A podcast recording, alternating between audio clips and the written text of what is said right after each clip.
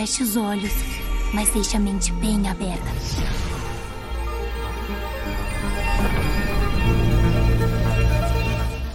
Bom dia, o sol já nasceu lá na sua fazendinha astral?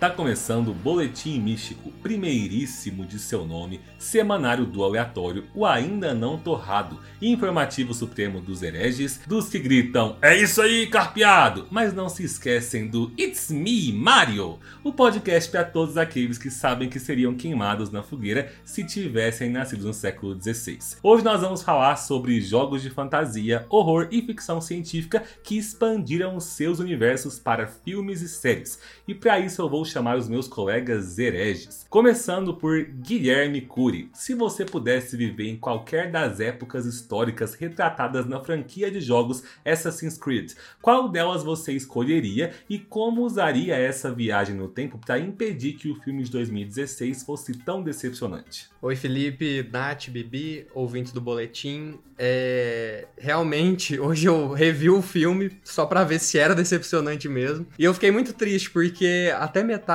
sabe, é muito bom. A gente, inclusive, vai, vai falar dos pontos positivos e negativos. Mas o final realmente decepciona. Então, eu, eu faria uma viagem no tempo, né? Não para impedir o filme, mas para impedir que fosse feito dessa forma. E eu acho que o período que eu acho mais interessante é, dos vários que tem, né? Que Assassin's Creed, sei lá, acho que eles representam mais de, de 10 eras, assim. As que eu mais gosto são as últimas, as mais recentes, que é a do, da Grécia Antiga, do Egito Antigo e a Era dos Vikings, né? E, e você vê que tem a ver com a própria mitologia, que a mitologia grega, a mitologia egípcia e nórdica, parece que faz com que esses períodos sejam um pouco assim diferentes, né? Tem uma mística, então seria para eles que eu, que eu iria. Eu não sei se vocês assistiram já, mas tem alguns historiadores gringos que fazem vídeos é, onde eles vão mostrando o mapa 3D de Assassin's Creed de cada uma das eras e, e dando aula de história, sabe? Ensinando o que, que, é, que, é, que é real ou não, porque realmente a construção de mundo que os jogos fazem, Sim. nossa, é, é fantástica. É. Qual é o que é em Florença? É o dos primeiros. Eu acho que dá. É que o, tem a liga. O segundo ou terceiro já. É o Ezio. É uma das. Me... É, é, é, do Ezio. É uma das melhores Sim. explicações, não é real, da Liga dos Assassinos, que dos envenenadores que realmente existiu. Assim, tem muita coisa que é, obviamente, não totalmente real, mas, tipo assim, a interpretação deles é quase fiel. Sim. É muito bacana. Eu acho que é o 3 o Brotherhood. É, é, bem legal mesmo. Bom, e agora Nath Padilha. É possível que alguém seja adepto do veganismo no universo de Super Mario, onde os habitantes são cogumelos? Olha, bom, primeiro vamos trazer informação. É, primeiro, cogumelo não é fonte de proteína para um vegano, tá? A, é, a proteína dele é muito baixa. E se os cogumelos. Eu não sei, eu fiquei pensando o dia inteiro sobre isso. Mas eu acho que o pior, assim, seria na verdade o Mario. Porque ele sacrifica o Yoshi quando ele precisa pular mais alto. E aí, por isso, ele não conseguiria ser vegano. Eu acho que nem é a alimentação que pega tanto aí. É mais. E as tartaruguinhas? É, ele pisa ah, em tartarugas o tempo todo, né? Exato. É. Usa o casco dela para matar os iguais a ela. Então, realmente, eu acho que não teria como. E nem, nem é pela alimentação, é mais pelo aspecto. Pelas atitudes. Político mesmo, é. Não dá para ser vegano em Mario. E agora, Bibi Meireles, sabendo do seu real pânico por zumbis ou seres semelhantes, qual franquia de jogos você escolheria jogar por um final de semana inteiro se tivesse que escolher entre Resident Evil e The Last of Us? Terry! Obviamente que eu ia escolher The Last of Us. Gente, eu escolhi The Last of Us não por causa do pai, tá? Ele tá on e tudo mais, porque assim. Mas porque os clickers é um pouquinho melhor de escapar do que a galera de Resident Evil. Que é sério, gente, eu tenho pânico real oficial de, de zumbi. É, é, é, tipo, é irracional, eu sei. Eu não sobreviveria a um, um apocalipse zumbi. Mas os de Resident Evil é tipo assim, bizarro, bizonho, os bichos ficam torto. Tudo bem que os clickers lá ficam fica horrível também, mas pelo menos é menos humano. Eu não ia ver a cara da minha tiazinha de 80 anos vindo correndo atrás de mim. Então, é, gente, porque é o seguinte, você tá pensando que você vai, ah, você vai sobreviver ao apocalipse zumbi, o zumbi que vem atrás de você é o entregador de pizza? É o carteiro? Não, é o seu parente querido. Aí como é que você faz? Entendeu? Então, é tipo, é por isso que eu tenho medo. Então eu, eu preferia, além, né, da Bela Companhia, esperava eu de Pedro Pascal. eu, os clickers é, são um pouco menos ruins, assim, na minha humilde opinião. Não, e eu acho que faz sentido, porque o Resident Evil, o vilão, são zumbis mesmo, É. né? Você tem medo dos zumbis e tem toda a construção. Em The Last of Us, o zumbi tá ali, tipo, é a skin do rolê, mas o importante são as pessoas, é a política, Sim. então... The Last of Us, o vilão são as pessoas. É. Então, assim, se a Bibi tem medo de zumbi, foge do Resident Evil mesmo, né? Sim. Não, e, e é que nem The Walking Dead. O pior de The Walking Dead não são os, os zumbis. Eu tenho medo deles, mas o pior de The Walking Dead são as pessoas que sobreviveram e que estão lá fazendo merda, né? Mas Sim. aí é outro papo para o outro pôr do sol, aí já são quadrinhos adaptados para o cinema. A gente pode até fazer de novo. Bom, e Felipe Barbosa, poucas pessoas, eu acho, né, sabem, mas você tem uma veia ga- gamer, né, principalmente por jogos de console mesmo. Eu, eu vou interromper a sua pergunta no meio, Nath. Ter jogado quatro jogos na vida pode ser chamado de veia gamer? Peraí, eu tenho alguns testes que eu posso fazer com você Mas- mas considerar gamer. Oi. Ó, vamos lá, vamos, primeiro vamos estabelecer se Felipe é gamer. Felipe, você tem desculpa quando você perde? Tipo assim, Desculpa o quando eu controle- perco? Tipo assim, pô, foi por pouco. Ah, não. foi o ângulo. Não, eu sempre falo, eu Então sou você- ruim mesmo. Então você não é gamer, não. Tá bom, já falei na, não. falei na primeira pergunta. Nath, pode Não, prosseguir com a... Foi bem, hein? Não, Eu tenho mas, cinco perguntas pra você. Na primeira acabou o teste. mas aí o Guilherme também não vai ser gamer, porque ele joga ele, nossa, sou um imbecil. Olha como eu sou ruim, não sei o que. Mas é movidar um ódio. e eu continuo jogando e me martirizando. Bom, mas continuando a pergunta, né? Como eu tenho um gamer em casa, é, e quando eu morava com os meus pais também tinha um gamer, né? Que era meu irmão. Eu sei o quanto Just Dance fez estragos nas calças e shorts dos jovens, né? Dos anos atrás. Eu gostaria de saber se você tem alguma situação constrangedora pra nos contar sobre isso.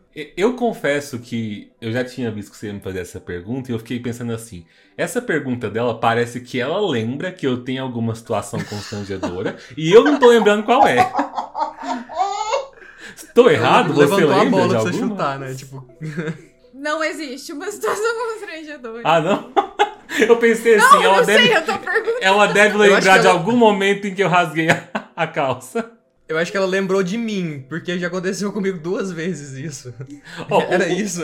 Era esse ponto, né? Era, e aí o, eu o acho máximo eu de tive- situação constrangedora, mas que eu acho que nem dá pra culpar o videogame. É que, só que eu não lembro da situação em detalhes também. É que eu lembro que quando eu e a Mari começamos a ficar, a gente não namorava ainda, a Mari fez uma, uma festa de Just Dance na casa dela com o nosso grupo de teatro, Artimanha. Você tava Sim, junto, Nath? Sim. E aí, foi Era isso. disso que eu lembro. Era disso que você lembrava? Ah, eu, não, eu não sei exatamente qual. A situação acho que foi mais ou menos assim. Eu e a Mari tínhamos um combinado de não mostrar pros, pra maioria dos amigos que ainda não sabiam que a gente tava junto, porque a gente não tava namorando. E também não, não mostrar pra família dela. E aí teve alguma situação que teve uma dança romântica no Just Dance. é, e aí a Mari tava lá sozinha pra dançar. E aí a, a irmã de uma amiga nossa, que não fazia ideia que eu e a Mari estávamos juntos, empurrou, é, me empurrou, ah, vai lá dançar com ela.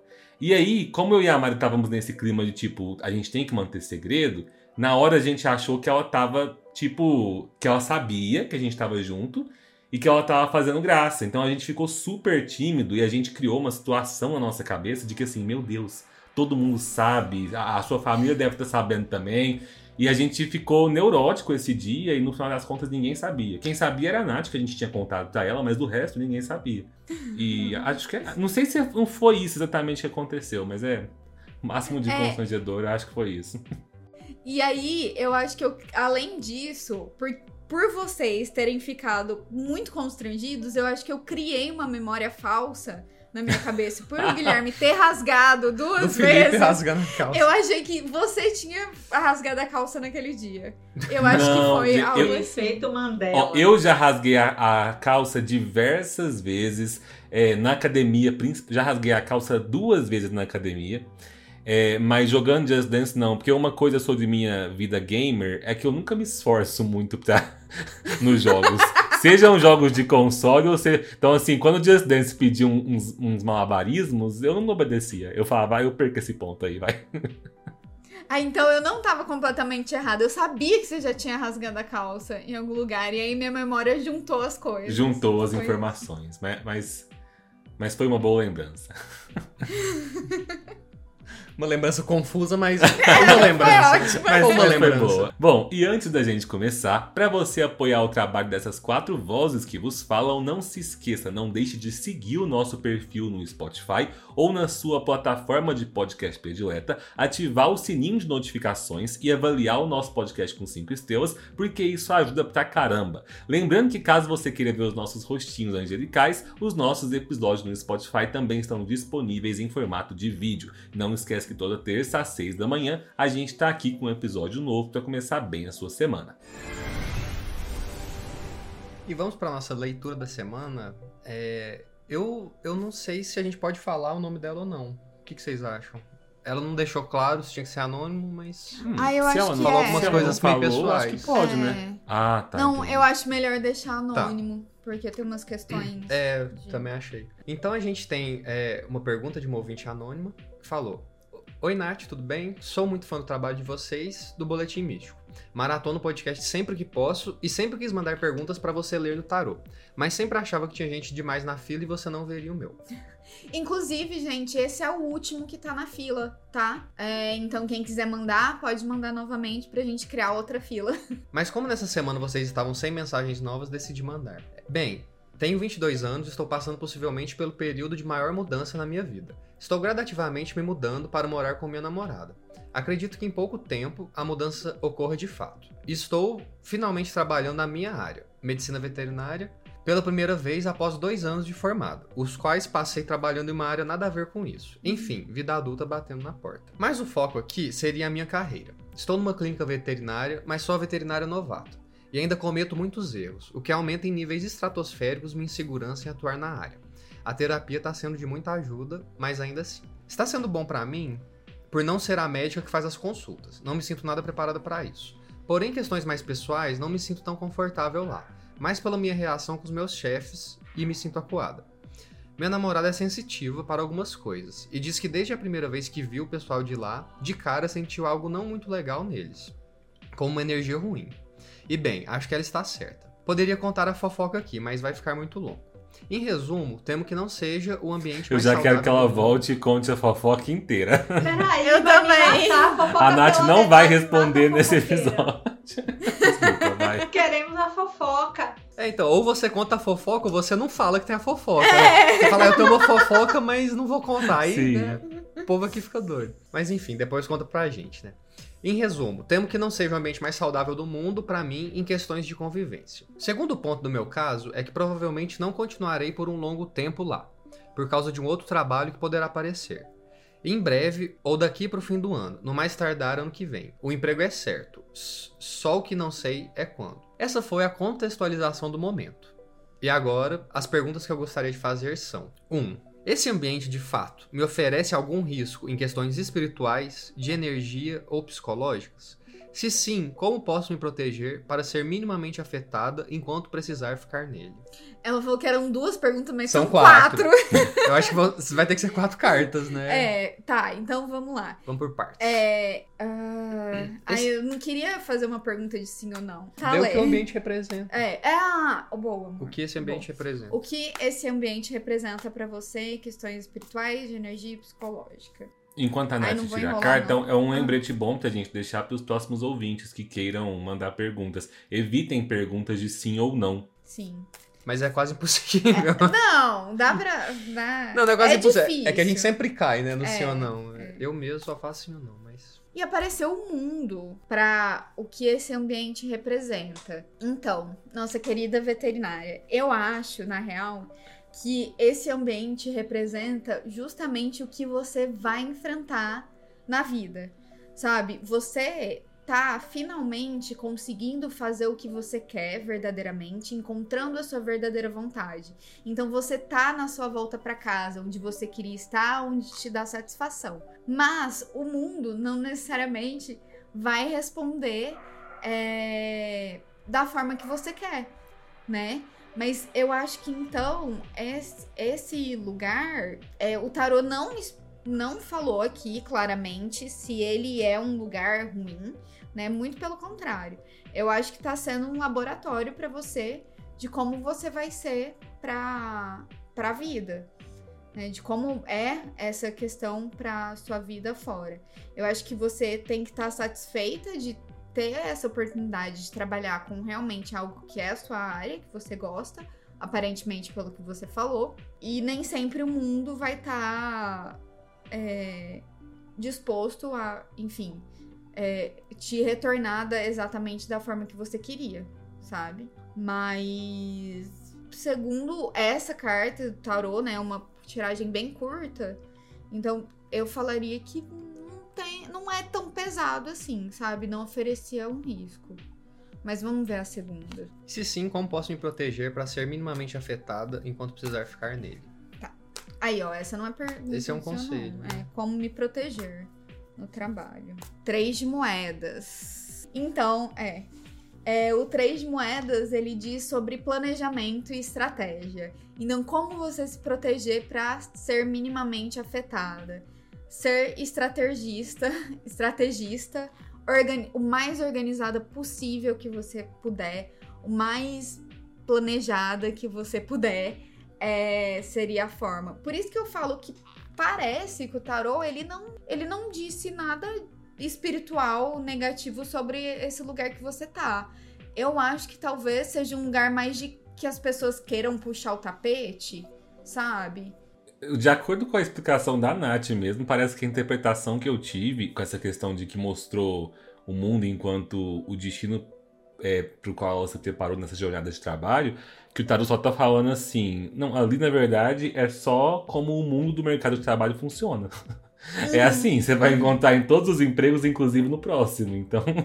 Sim, eu entendi da mesma forma. Inclusive, com, né, vindo o trade de moedas, que moedas é relacionado a algo material, é, é a forma que é a vida, eu acho. Por isso que eu acho que a, essa coisa negativa do seu trabalho tá mais em questão de alguém querer puxar o tapete, isso que você falou de cometer erros.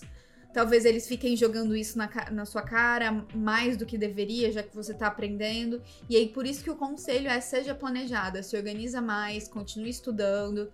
Quando acontecer alguma coisa, quando eles forem formalizar alguma coisa, pedir para fazer por escrito, sabe? Para não ter nenhuma conversinha para você ter sempre provas do que tá acontecendo e de como você pode se resguardar. Não deixar brechas, né? Exatamente. Aí a pessoa pede um conselho do oráculo e ainda recebe um conselho jurídico.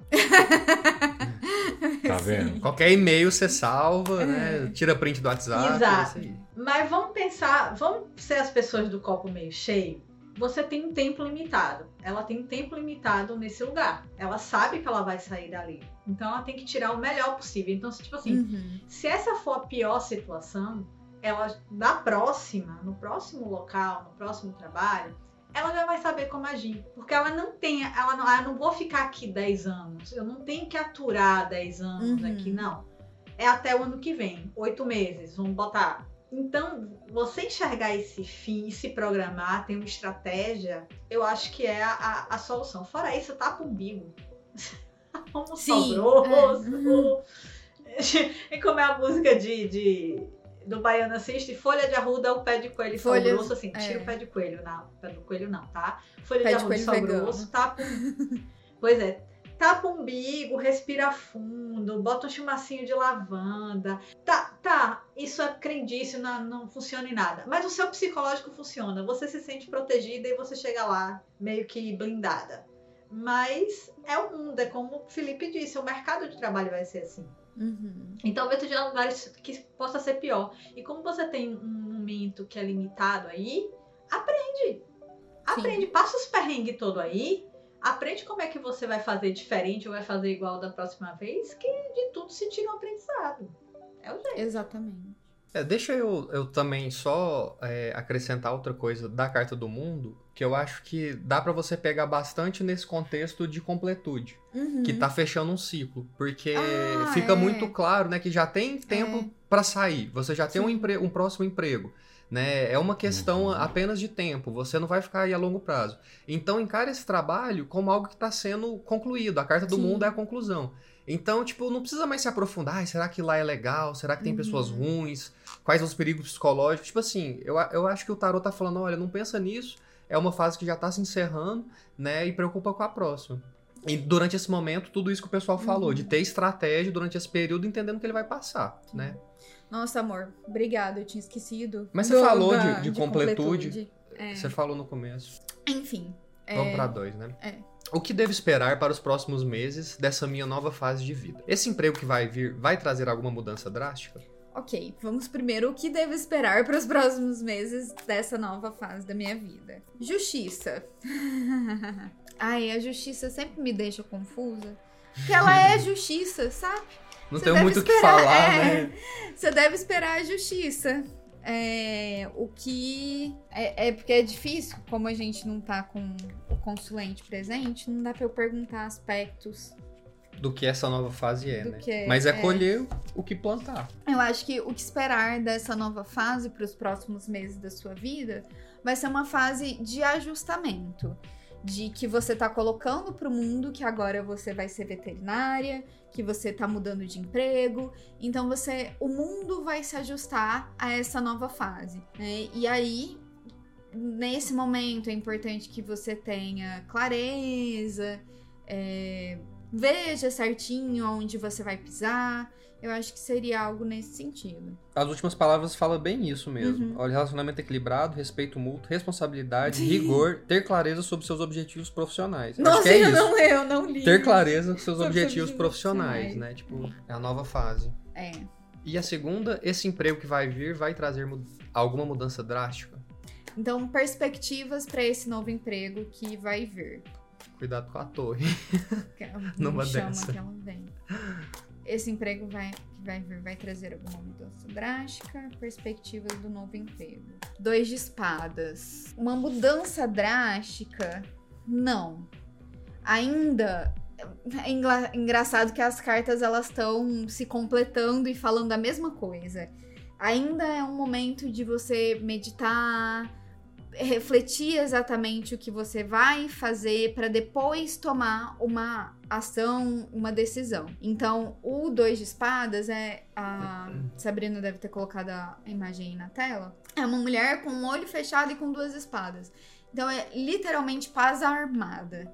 E o que, que você faz nesse momento de paz armada? Planeja, medita, que aí, né, foi um pouco da, da última carta também.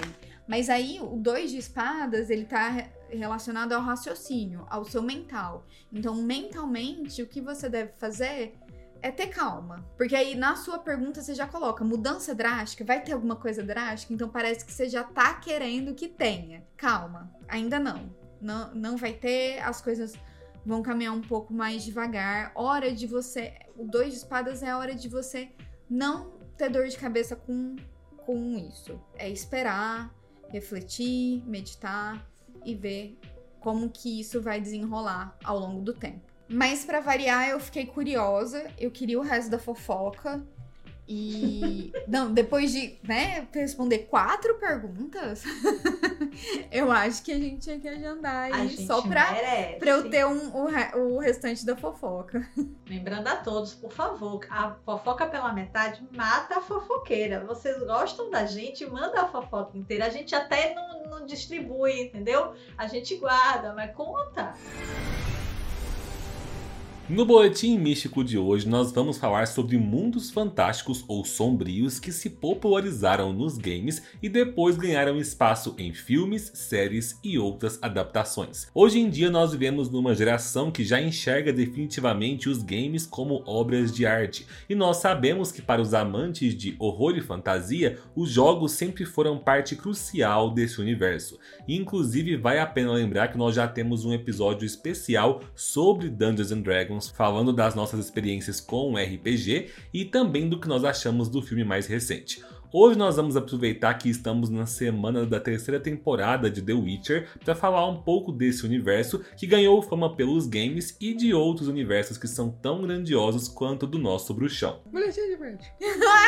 O Boletim Místico adverte. Em nosso podcast falamos abertamente, às vezes ironicamente, mas sempre de forma bem humorada sobre quaisquer tipos de crenças, religiões e mitologias de diferentes culturas, tendo sempre o respeito como norte principal. Recomendamos que esteja preparado e de coração aberto para quando falarmos, inclusive, sobre temas que envolvam as suas crenças e princípios. Bom, gente, eu vou começar trazendo o primeiro jogo aqui hoje, então, que é The Witcher, que é um ótimo exemplo de obra de fantasia que se tornou conhecida mundialmente mais pelos jogos do que pelas obras originais. E mais especificamente, o responsável pelo ápice dessa fama é o marcante The Witcher 3 Wild Hunt. E muita gente não sabe, mas a franquia The Witcher é originada na Polônia e ela é composta por livros, histórias em quadrinhos, um filme, jogos de tabuleiro, jogos de cartas, videogames e mais recentemente a famosa série de televisão da Netflix. Ai, Cavio. Sou eu suspirando pelo Cavio. O que que tem de novidade, ó? Sim. Fê, quando você falou que ela era famosa, eu achei que você ia falar famosa por, pelo Henry Cavill. Ah, sim. Também. Sim, também.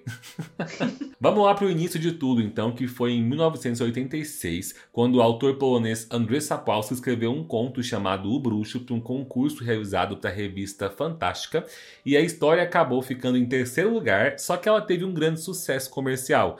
E assim o autor continuou escrevendo novos contos sobre o bruxo Geralt de Rivia, que foram depois agrupados em livros. Depois eles tiveram uma saga ali como sequências, e logo esses livros foram adaptados para os games. E tanto o jogo The Witcher 1 de 2007 quanto The Witcher 2 de 2011 se inspiraram em jogos de RPG para PC mais clássicos, como o Baldur's Gate, e eles tinham premissas semelhantes de acompanhar o bruxo Geralt cumprindo seus contratos como caçador de monstros mas foi o The Witcher 3, lançado em 2015, que se tornou um legado no mundo dos games, expandindo a história e conquistando os gamers ao redor do mundo com um jogo 30 vezes maior do que os anteriores, com um mapa e uma jogabilidade que influenciaram os jogos nos anos seguintes e tornando personagens além do Geralt como a Ciri e a Yennefer conhecidas mundialmente. A série da Netflix, que por três temporadas foi estrelada pelo Henry Cavill, só veio para ampliar ainda mais em sucesso, né? E apesar de ter sido baseada nos livros, a série se aproveitou bastante do sucesso dos games para se promover. É, no momento em que estamos gravando esse vídeo, ainda não assistimos a terceira temporada, né? Mas já estamos aí com os corações tristes, né, Bibi?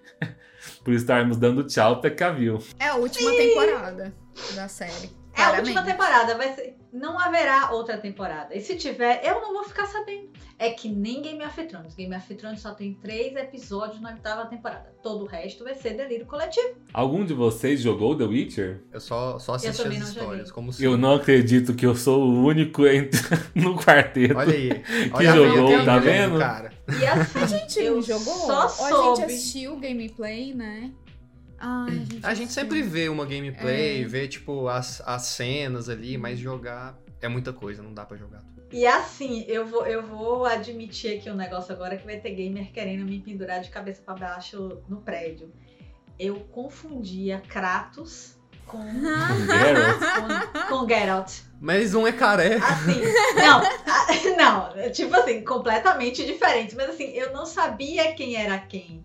E até, meu Deus, uns cinco anos atrás, quando alguém me mostrou o livro, eu não sabia que era uma série de livros. Aí eu passei a ler.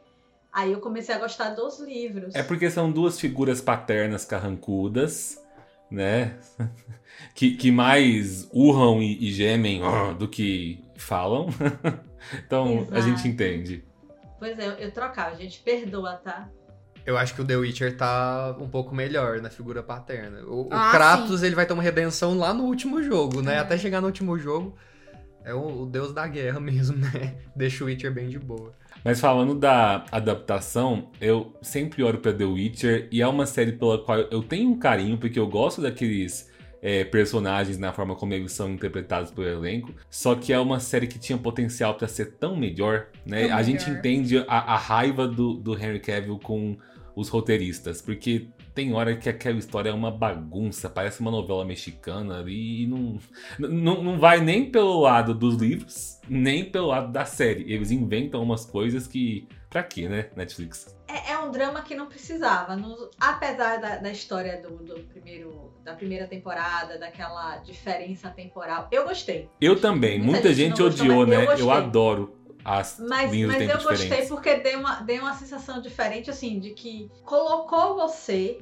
naquela coletânea. Porque o primeiro livro é a coletânea dos contos. Então, eles estão desencontrados, né? Eles estão desencontrados até na temporalidade. Beleza. Mas às vezes tem um drama que Sapolsky não escreveu aquele drama todo. É mais papo, é mais papo reto. Mas não é, deve ter sido o canceriano que escreveu o roteiro Sapolsky. Eu acho que ficou bom a, a primeira temporada esse modelo de contos, sabe? Bem espaçados uns do- Uhum. dos outros e tal, tipo, tentando trazer uma ideia geral mesmo ali daquele universo. E aí na segunda, quando é uma coisa que vai afunilando mais, né? Que falam, agora a gente precisa contar a história. Eles vão trazendo muitos elementos que é, a gente acaba não entendendo, eu acho. Que eles não Fica em conseguem...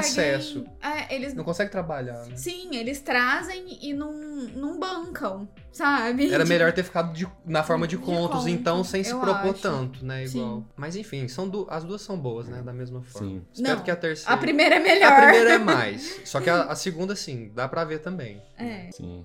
Eu só gosto do fato da série ser confusa porque gera conteúdo pra vídeo.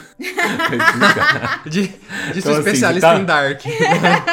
Cresceu no YouTube. Se tá me dando Dark. trabalho, né, gente? Tá me ajudando a colocar o, o pão na mesa. Pão na mesa. O centavo, um centavo para O o, centavo, o é. criador de conteúdo. Como é a musiquinha? Deu um É centavo, trocado não pro um seu bruxo. ó, vai, Trocado pro seu criador de É conteúdo. Bom, vamos seguir então. E eu queria fazer uma coisa aqui que eu vi num canal aí do youtuber, que é o Felipe, que ele sempre que vai fazer. Um youtuber famoso aí, sempre que ele vai fazer, tipo, algum, alguma introdução, ele coloca um, um texto assim do livro e tal. Então eu vou fazer isso. Sabrina, Ó. Sabrina, põe Por uma favor, com voz imponente. Se eu tivesse aquele capuz, eu queria muito aquele capuz do Assassin's Creed. Quando os outros homens seguirem cegamente a verdade, lembra-te, nada é verdade. Quando os outros homens estiverem limitados pela moralidade ou pela lei, lembra-te, tudo é permitido. Nós trabalhamos nas sombras para servir à luz. Nós somos os assassinos. Nada é verdade. Tudo é proibido. Permitido. Tudo é permitido. Peraí, Sabrina, calma. Nós, nós somos assassinos. Nada é verdade. Tudo é permitido. Não, tudo é proibido, é foda, né? Que eu adoro. O cara, o cara adoro esse destruiu texto, tudo. Não, dá- eu tenho vontade de dar um mortal pra trás, sabe? Quando começa a falar de Assassin's Creed, porque. Não, é muito massa, junta muitas coisas legais. E esse é o lema, assim, né, do. Do, do credo dos assassinos, Assassin's Creed. E eu acho que tem uma questão filosófica muito grande por trás, né? Na verdade, isso não tá falando que, tipo, tudo é permitido no sentido de você pode Tudo fazer qualquer convém. coisa. Não. Mas é. tudo permitido no sentido de dar responsabilidade, Uhum. né? Esse debate entre eles, os templários assassinos, é um lutando pra ter livre-arbítrio e outro lutando pra não ter. Então, eu sou totalmente tinha assassinos, né? tem que ter o livre-arbítrio e a gente tem que lidar com ele com a responsabilidade. Mas enfim, é, a gente vai falar um pouco do filme que foi originado no jogo, né? E esse filme foi lançado em 2016, dirigido por Justin Kurzel e é uma adaptação popular dessa franquia, dessa franquia dos jogos Assassin's Creed, que é da Ubisoft. E o protagonista, o Carl Lynch, é interpretado por Michael Fassbender, e ele descobre que é descendente de uma li- linhagem de assassinos e é capturado pela organização Abstergo Industries, que representa os interesses dos templários, né, ao longo das eras. E voltando lá no que o Felipe falou, né, do filme ser um pouco decepcionante, eu queria Tá te cortando. ah, tá. Eu queria, eu queria falar alguns pontos do porquê que eu acho decepcionante. É, até metade do filme é muito legal a, a ambientação, a- as, o parkour do filme, quando ele Parkour volta... filme. É, o parkour, a galera pulando, fazendo acrobacia, é, as lutas, tipo, isso tudo é, é, é um filme de cinema mesmo. Só que quando chega no conteúdo, é, é o que a gente tava falando de The Witcher. São muitos elementos que eles acabam colocando que não cabe num filme só, né? O jogo é super complexo, tem mais de 10. Então eu acho que não precisava aprofundar tanto. Eles querem trazer, tipo, os principais elementos no filme, sendo que não precisa. Então, é, é, eu, eu penso que tinha que ter uma invertida, igual acontece no jogo. No jogo, você começa já no passado, né, pelo Uhum. seu descendente, e você fica um tempão jogando Sem no entender, passado, é. né, até você ser levado pro futuro e, e descobrir que tem toda essa questão dos templários ali, da indústria. Na verdade, você é um ser do presente voltando no passado, aquilo você tá vendo só depois. E no filme não tem muito essa construção. O filme, ele é 90, 80 ou 90% no presente, é, tendo essa questão das empresas, e as voltas ao passado acabam ficando meio de anexo Uhum. né? Não chega a dar 20 minutos, meia hora de filme. Então tinha que ser pra mim uma hora ou mais de filme no passado, que é a parte legal mesmo, sabe? E deixar essa questão mais atual meio de lado. E no filme eles acabam invertendo. E a última crítica é que no final, é, um, um spoiler, pra quem não tiver visto, é, no final eles fazem todo um, um jogo de tipo assim. O objetivo é pegar esse personagem e fazer esse personagem voltar ao passado pra eles descobrirem onde tá uma maçã. Hum. É o objetivo dos Templários. Essa maçã é- é- simboliza o pecado, do livre-arbítrio e tal, toda essa questão da liberdade. E aí eles conseguem, e- manipulam o cara, acham a maçã, e faltando assim 20 minutos de filme, né? O que, que eles vão fazer com a- essa, essa maçã? Eles pegam ela, reúnem os Templários, expõem ela. Só que os assassinos vão e roubam de novo. Então, tipo, fica um negócio meio que. Você volta pra estaca zero. Não tem nenhum desenvolvimento. Apresenta o elemento e eles vão lá e pegam. Então, meio que não tem é, uma conclusão, sabe? Por isso que eu acho que na questão do conteúdo, de fato ficou, ficou decepcionante mesmo. Mas enfim, né? Vamos só alguns pontos é, específicos do filme. A história, eles, a- a- comparando com o jogo, é beleza essa premissa, né? Deles voltando. No filme, inclusive, a- essa máquina, ela é mais moderna, porque no, no jogo o cara só deita lá, né, e faz uma ligação neural e volta pro passado. No filme eles ligam a pessoa numa máquina e ele fica girando, fazendo os movimentos físicos que dá assim uma complexidade bem legal, bem visual. Isso eu achei O- uma adição só boa. cortando, eu acho que o que o filme quis fazer, ele não quis ser um filme de passado, ele quis ser um filme de tecnologia. Exato. E aí, exato. por isso que ele foca no presente, pra focar nessa tecnologia, né? E, e acaba perdendo pra mim, né, a essência, A do essência. jogo, que é realmente o passado. Sim. Mas, é, né, provavelmente os produtores quiseram investir em algo mais como ficção científica. Eles quiseram deixar esse período deles voltando como muito especial, sabe? É. É, quando, tipo, mostra a águia voando e fumaça e, e a cidade no passado e tal. Só que eles fazem isso como um anexo mesmo, É. né? E pra mim tinha que ser o ponto principal. O filme tinha que girar mais ne- nesse desenvolvimento, né? E assim, essa atmosfera, o ambiente é, é bem legal também quando eles voltam o período histórico do filme à Espanha. É, é justamente a Inquisição Espanhola que a gente brinca aqui no boletim, né? Que a gente do século. XVI, que a gente seria queimado. E tem uma cena, pra mim, a principal cena do filme, que é quando ele volta e tá o personagem principal com a companheira, é, prontos pra ser queimado pela Inquisição Espanhola. Né? Eles veem o mestre dele sendo queimado, e aí quando chega a vez deles, ele começa. Consegue fazer lá o parkour dele e, tipo, é meia hora dele fugindo, né, pela cidade, subindo nas coisas, ele e a companheira. Então, é a gente fugindo da, da- da Inquisição, basicamente, aquela cena. O parkour ficou, assim, muito legal, é um elemento que eles conseguiram trazer bem do jogo pro filme, né? Mas o principal ponto dessa conexão, é, para quem jogou o jogo, você tem, sabe, é, essas referências, um pouco daquilo que a gente falou no episódio de Dungeons and Dragons, você tem as referências, você vê elas no filme, Uhum. mas se você não tiver, fica muito confuso, Uhum. sabe? Da... Depois da primeira uma hora até o final, é muito elemento jogado, sendo que eu acho que não precisava, né? Eles quiseram unir num filme só. Eu acho que eles só queriam encher as duas horas e pouquinha que era pra um longa-metragem. Porque as partes Uhum. do futuro, tipo, a hora que ele entra a primeira vez e a segunda no ânimos. Aí beleza, porque mostra é, como é que funciona, como é que eles vão buscar, um momento específico do, do tempo que eles vão buscar. Aí é beleza. Depois eu acho que podia ter assim. Ah, quer fazer sobre o futuro, tá, tá vendo que tem alguém no futuro. Intercalava, digamos, o cara lá, que é o papel de Jeremy Iron, é, sem ele. Não precisava daquela conversa entre ele e a filha do cara, sabe? Não, não precisava aqueles diálogos que não levam pra lugar nenhum. É, eu achava que era ele no passado, pra dar certo. Ele no passado, que é realmente bem bacana, bem, a, a parte de ação. E, tipo, alguma coisa bem menor no futuro. Eu acho que o que deu errado ali foi a, a, a proporção passado e futuro. Não era nem só Uhum. sendo passado e no futuro. Porque as partes que são durante a Inquisição Espanhola são muito bacanas. Te dá a sensação do filme. sabe? Ou do filme que te dá a sensação do jogo, de você estar pulando, de ter alimentos, o salto de fé é bacana. Mas é, tem, tem todas as poses, tem, tem a. Eu, tô aqui me mexendo toda, tipo assim, tem as jogadas que você faz, as posições. Mas aquele futuro ali. E aí depois aqueles sidekicks que apareceram ali, de onde, gente?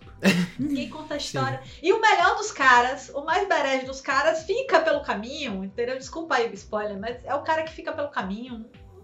Uhum. E que a gente nem sabe direito sobre ele também, né? Sobre Exato. Eles usam meio que o passado como anexo pra esse futuro que a gente não entende que acontece muito rápido. Sendo que a gente nem queria desenvolver ele. Essa questão da maçã e tal. É porque eles precisavam dar um objetivo, né? Não, o Uhum. objetivo do filme é ir atrás da maçã. E vamos usar o passado pra isso. Mas eu acho que, sabe, eles erraram nesse sentido. Não precisavam mexer com a maçã. A maçã vai aparecer lá na frente nos jogos, né? Apesar de sempre ser citado. Eu acho que uma solução, eu acho que a solução, digamos assim, seria o seguinte: ah, eles encontraram a maçã, mas eles não vão pegar a maçã. Antes deles chegarem lá, os caras já fizeram, entendeu? Eu acho, assim, Uhum. olha eu roteiro, tanto ser roteirista, aí a Uhum. roteirista de obra pronta. Aí eles passam séculos pra pegar maçã, acha ela, vai expor e perdem pros assassinos de novo. Tipo assim, durou dois dias, eles não fizeram nada com ela. Essa parte pra mim, por mais que eu era do time, né, dos assassinos, eu falo, não, ficou Que tipo, burro. que coisa de roteiro, Uhum. nem explica como. É, é quase 10 minutos. Você fecha o filme em 10 minutos, ficou muito ruim. Eu acho que, tipo assim, devia ser, ah, achamos, vamos lá pegar. Na hora que eles fossem pegar, não conseguiu.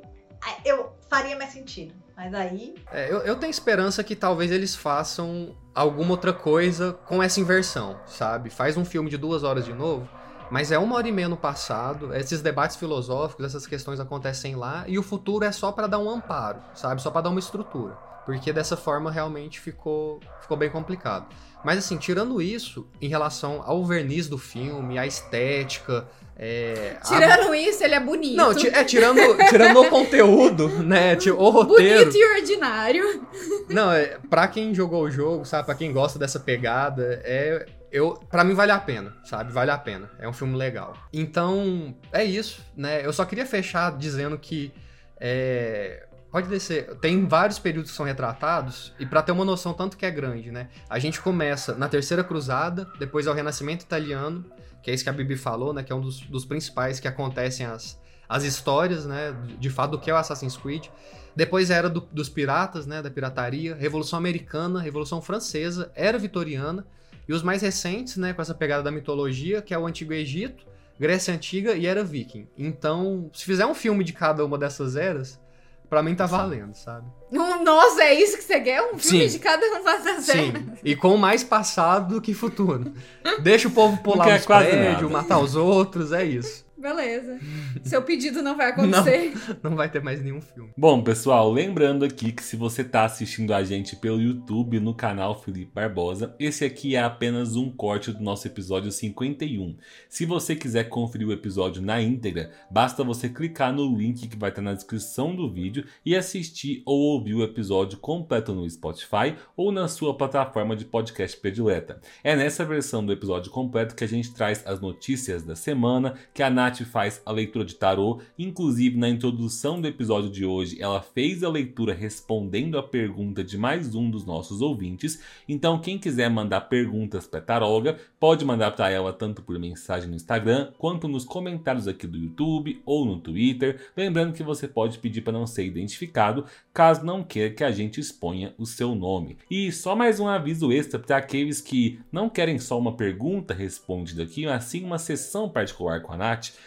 Agora nós temos um benefício novo para quem é membro do canal Felipe Barbosa, quem é membro pode solicitar a sua tiragem da bússola promocional com a nossa taróloga Nath Padilha.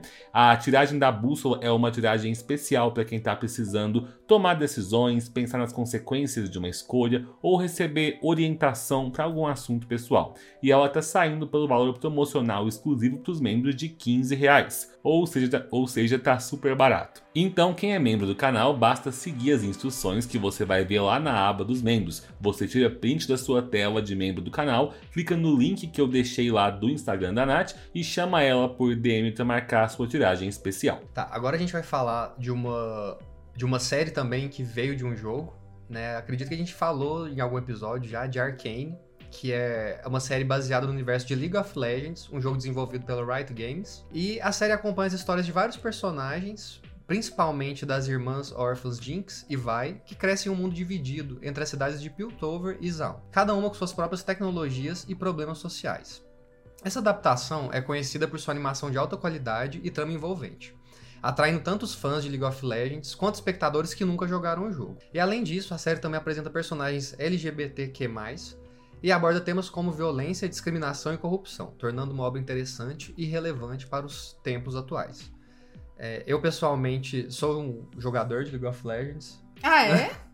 Ah, sou... Xinga LOL todo dia. mas, mas, é isso que faz um jogador de League of Legends. Se você odeia estar naquele jogo, mas você acaba voltando. É, e Você também do te... todo o tempo, mas a gente vai. Sim. É. É, e se não for League of Legends é Dota, né? Que são drogas mais pesadas, então a gente fica no, no leve mesmo. E eu achei bem interessante é, a série trazer muitos dos personagens que você também pega as referências e começa a entender mais da história. Porque no jogo você só entra lá e não necessariamente você precisa ir atrás. Mas na série você começa a entender né, essa diferença dos personagens. Né? Vão ter os mais ricos, os mais pobres, os de um país contra o outro e tal. Isso no jogo é só uma bagunça. Então na série dá pra, dá pra ver bastante essa expansão, né? E lá no, na série você tem a Jinx, a Vi, que são as principais, mas também tem a Caitlyn, Jace, Echo e um, um, tanto de outros personagens. E aí na série a gente começa a ver mais sobre as origens dele, as motivações, os relacionamentos, aprofundando isso. A ambientação também segue muito o, o jogo, né? E é uma série diferente, assim me lembra um pouco Castlevania, que quando você vê é. aquele desenho, né, aquela animação, você sabe que é Castlevania. O uhum. Arcane é a mesma coisa. É verdade. Ela tem uma pegada bem única mesmo, que lembra o jogo, né? Então é, é, é bem interessante. E aí eles conseguem também trazer uma, uma visão boa para cidades, para o contexto, não só personagem, mas para Piltover, que é a cidade dos ricos, né? E o submundo de Zaun, os personagens mais pobres, né, mais injustiçados estão lá. Então, também são outras coisas bem interessantes. Mas o principal, né, seria isso. Seria que você consegue expandir algo que começa lá no jogo uhum. dentro de um espaço para isso, né? Uhum. Porque nos jogos, eu acho que principalmente é, o League of Legends, que é esse estilo de, tipo, jogador contra jogador, 5 contra 5, uhum. você entra numa partida que tem começo, meio e fim, é, você pode deixar de lado essa parte do lore, da história. Então, trazendo uma série disso, você consegue ver a obra de uma forma mais complexa, sabe? É, LOL, Dota são estilos de jogos que eu não gosto, porque você pega um personagem e usa ele 40 minutos, uma hora, e você não, não sabe, não tem história. E aí, é, Arkane traz essa história que eu sinto falta no jogo e não me faz me interessar. É, e eu acho que foi um grande sucesso, é um grande. Não, não só sucesso de, da, do público gostar, mas é uma série de grande é, qualidade mesmo, né? Uhum. A imagem, o roteiro, muito bom. Com certeza vem uma segunda temporada. E, e eu acho que, por exemplo, é, Assassin's Creed poderia se inspirar em como fazer uma obra. Faz uma série, né, expandir né, o, o, expandir esse universo do jogo e fazer pessoas se interessarem ainda mais por essa mitologia. É isso, o Fê e a Bibi não são jogadores de LoL, pelo jeito. Sim. Não, eu joguei LoL um tempo, inclusive como oh, passou raiva no LoL. É a minha Passei raiva no LOL, eu fiz gente passar raiva no LOL, é, sair exterminando gente para voltar pra aula no LOL e no PUBG, né, durante a pandemia. É aquilo que Nath disse, não tem história. É. Tipo, não, não tem. Porque até jogos de tiro, tipo Call of Duty, Halo, que eles têm uma historinha pra você seguir. Você tá seguindo a missão, você tem os parâmetros da missão, você tem um negócio pra você fazer. Ou bem ou mal, você tem uma história pra, pra seguir. Ou não, joga todo mundo ali e vai.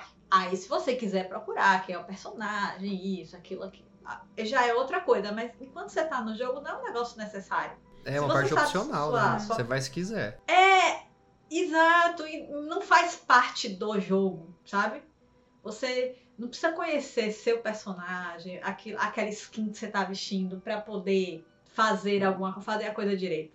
Vai, então não me agradou muito não. Joguei, é bacana, é divertido, mas não sei. Passei raiva, muita raiva, persisti, mas Eu não tenho nenhum comentário, nunca joguei, não assisti a série. Não Inclusive, sei do que se meu trata. comentário é que a gente. Meu comentário é que a gente devia ter começado com, com essa série, porque pra quem só viu o corte no YouTube, viu que lá em The Witcher só eu joguei e ficaram pensando, nossa, o Felipe é o gamer do grupo. e não, gente. é, The Witcher é uma das pouquíssimas coisas que eu já joguei. Bom, vamos então pra um jogo com história, um jogo bom, que é World of Warcraft, né? Muito conhecido como WoW. WoW. WoW. Ele é um jogo de RPG. Uou! WoW.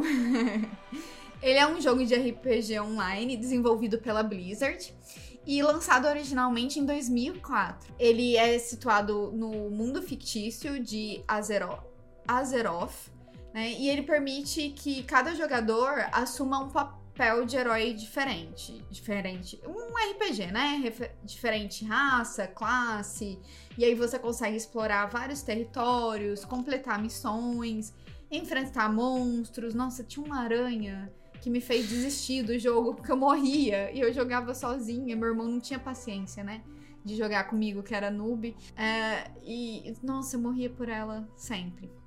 Enfim, dá pra você jogar PVP também com outros jogadores, matar outros jogadores também. Mas eu odiava porque não gosto Porque de matavam. interação. não, mas eu não gosto de interação. Entre. Eu acho que por isso que eu também não gosto de LOL e Dota, porque tem interação com pessoas desconhecidas, né? E em 2016, nossa, também em 2016, 2016 foi o, O ano o, dos jogos. o ano dos filmes dos jogos, foi lançada a adaptação cinematográfica Warcraft, o primeiro encontro dos dois mundos, em português, em inglês Warcraft The Beginning, igualzinho, né? Ah, o filme foi dirigido por Duncan Jones e coescrito por Jones e Charles Levitt. A adaptação buscou especialmente focar no conflito entre a Aliança e a Horda. A Horda, os Orcs, né, e o- os outros as outras raças. E embora o filme tenha sido aguardado com grande expectativa pelos fãs, a sua crítica foi meio mista. Né? Teve gente que gostou, teve gente que não gostou. A bilheteria nos Estados Unidos não atingiu o que eles esperavam, mas no entanto o filme fez sucesso em outros países. Na China ele fez um, um grande sucesso e O WoW é bem forte na China. é, é. E então é aquilo. E se faz né? sucesso lá, tem um bilhão de pessoas. Exatamente. Só precisa fazer sucesso lá. pod- podia fazer o 2 só com a- o rendimento da China, né, gente? Sim. Apesar, então, das reações divididas, a adaptação trouxe personagens muito icônicos, como Lotar, Durotan, Gudal, e apresentou muitos elementos visuais muito impressionantes. Eu, particularmente, gostei do filme. Eu achei um filme de aventura básico, né? Ele não traz nada de novo. Nossa, é um filme inovador, vai revolucionar o cinema. Não. Mas você pega as referências, você tem os nomes principais que tem nos jogos, e eu acho que é isso que as adaptações, né, normalmente, que tem sucesso, conseguem fazer. E tem um visual muito bacana. Sim, visual Não, então, muito bom. o, o que eu tenho a dizer é que aqueles orc, eu nunca vi, sabe, uns bichos tão treta, igual É. aqueles orc. Quando começa e eles estão na horda, e, ó, e marchando, indo pro portal e tal, eu, eu fiquei muito impactado Eu com aquele fiquei- começo. Eu, eu, como humano, É. me senti oprimido. Eu falei, nossa, já era, esses caras vão dominar tudo. Eu lembro que a gente assistiu no cinema Sim. e eu tava com medo. Eu falei, É, eu- caralho, vai ser um filme de terror. Começou o pau quebrando muito, sabe? Eles invadindo e umas magias no meio e amaldiçoavam uns e tal. Tipo, eles eram muito fortes, sabe? Vis- visualmente, eles fizeram muito massa os orc mesmo. Quando o, jogo acabou, eu achei que teria uma sequência. Por enquanto, O filme. nada. É, é, opa. Quando o filme acabou, eu achei que teria uma sequência, mas nada foi confirmado. Enquanto isso, o jogo, a Blizzard continua a expandir, trazer novas atualizações e tem aí sua base de jogadores fiel. Teve um ponto que eu achei que é, perdeu um pouco do impacto, porque apesar de eu gostar muito do ator que faz, que é o, o Ragnar, né? Eu não sei o nome, nome real dele, mas é o ator que faz Vikings Ragnar. Ele é o personagem principal. Eu acho que tava no ápice de Vikings na Uhum. época também. Então ficou como se fosse o Ragnar ali, eu acho, É. sabe? Apesar de, tipo, foi muito. é, a atuação foi boa, não sei o que, talvez. Se fosse em outro momento, porque naquela época tava muito uma pegada É. de Vikings. Então, não teve como deixar separado. Dissociar. É, não teve como dissociar. Eu tenho a declarar que eu sou doida, apaixonada naquele bebê orc, cara. Tipo assim, Ai, tipo, sim. bebê Yoda pra mim. É tipo assim, é feinho, é orc, mas é muito fofo. Eu queria apertar ele todinho, gente. Desculpa. Desculpa, jogadores que queriam que o orc foi lá, cascadura, mas é fofo, gente. E, e, assim, uma outra coisa dos orcs, que eu acho que é o que mais impressiona no, no filme, assim, visualmente, são as expressões. Não ficou um Uhum. negócio parado, só, grunhido. Você tem as expressões deles e- e ficou bacana. Outra adaptação de jogo pra série é The Last of Us, o grande sucesso desse ano. E The Last of Us é um jogo de ação e aventura lançado originalmente em 2013, desenvolvido pela Naughty Dog e publicado pela Sony. O jogo foi um sucesso, tanto em termos de crítica como de vendas, né? É Um, nossa, um jogo assim que os jogadores falam o ser o melhor do mundo. Ele ganhou diversos prêmios e se tornou uma das franquias mais populares do videogame. A história se passa num mundo pós-apocalíptico onde a civilização humana foi devastada por uma infecção, infecção fúngica que transformou a maioria da- das pessoas em seres agressivos e é, infectados né, por um parasita. E o, o jogador ele assume o controle de Joel, um sobrevivente durão, novamente a figura paterna, que é encarregado de proteger a Ellie, uma jovem garota imune ao fungo. E aí eles, né, enfim, e aí o jogo se desenrola. Não, e você vê que esse arquétipo tá presente em tantos jogos recentes, né? Da Uhum. figura paterna Sim. tendo que cuidar de algum ser. A gente tem isso no Mandalorian, a gente tem isso em God of War, a gente tem isso no The Last of Us, a gente tem isso. In The Witcher. Sei lá. Em The, The Wi- em The Witcher. Witcher, tipo, a maioria, né? Essa figura Eu paterna, fico um cara durão, um cara pensando- quebrado. Eu fico pensando se isso foi estratégico ou não, eh, das empresas pensarem assim, ó, os gamers que jogavam há, há 15, 20 anos atrás, hoje em dia são pais. Vamos dar algo pra tocar essa paternidade deles, porque parece muito estranho ser só uma É. coincidência, né? É, busca uma eu só redenção, né? dizer- Pois é, você falou de The Mandalorian, aí eu disse assim, gente, vamos fazer o seguinte, Netflix, preste atenção aí, tira o irmão do Thor e faz um Geralt mais velho.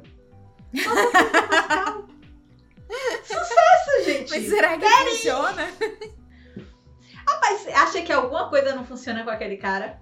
É. Porque, porque Tem um o ponto. Joel é também uma figura emburrada, mas assim, se você vê, tudo bem, Cavill é o dono do meu coração, vamos lá. Mas o Geralt de Rivia de Cavill é um cara emburrado, grosso, blá, blá, que você fica, porra, pelo amor de Deus, meu filho, baixa aí o tom. Mas o Joel, você não consegue fazer isso com ele. Você vê através da, da- dos grunhidos dele. Pelo menos o Joel de. é, da série, né? O Joel de Pedro Pascal. E ó, gente, que eu assisti muito pouca coisa, porque eu sou, eu sou cagona, eu tenho medo de zumbi de real, oficial. Então eu saí passando pedaços pra ver os diálogos dele e de Ellie. Que eu achava Ah. massa, que tem. Sabe? Não viu a Emocionais. parte dos zumbis. Exato, eu fiquei pulando, eu fiquei pulando. Você acha que, sei lá, um Geralt de Rivia bem caracterizado com Pedro Pascal? Eu acho que funcionava. Mas, Bibi, assim, eu não quero nem fugir, porque o tema agora é The Last of Us, mas quero só fazer um comentário que eu acho que eu não fiz esse comentário antes pra não ir pro corte do YouTube com medo de ser cancelado. Mas é assim, a gente, tá, a gente tá todo mundo nessa tristeza, falando, ah, a temporada de The Witcher 3 vai ser a última, porque Henry Cavill vai sair. Mas a verdade, gente, é que assim, o Henry Cavill pode ser um cara que, além de muito bonito, é muito simpático, só que ele não é um excelente ator, não. E a verdade é que qualquer ator, qualquer ator mediano que você botar lá com a peruca de Geralt, com aquela, com aquela caracterização, que souber fazer um vai ficar parecido, sabe? Porque não é um personagem muito complexo de se atuar pra fazer. Mas o problema é que o irmão do Thor não consegue nem fazer esse personagem que não é muito complexo, gente. Entendeu? Agora eu tô imaginando não o Pedro Pascal com a peruca, Com bigodinho. com o bigodinho e a peruca. Ele virando assim. Eu acho que pro Garrett casa mais eles trazerem um ator mediano, tipo o irmão do Thor, do que um ator muito bom como o Pedro Pascal. Ah, não sei. Mas sabe, sabe o que eu acho que fez diferença? Que o. é, o Henry Cavill, ele era muito fã do negócio. É. Então dava pra você Sim. ver que o cara tava dando a alma ali. Por mais que era só um. hum, hum, tipo, ele dava alma nesse hum dele. Sabe? Então. eu-.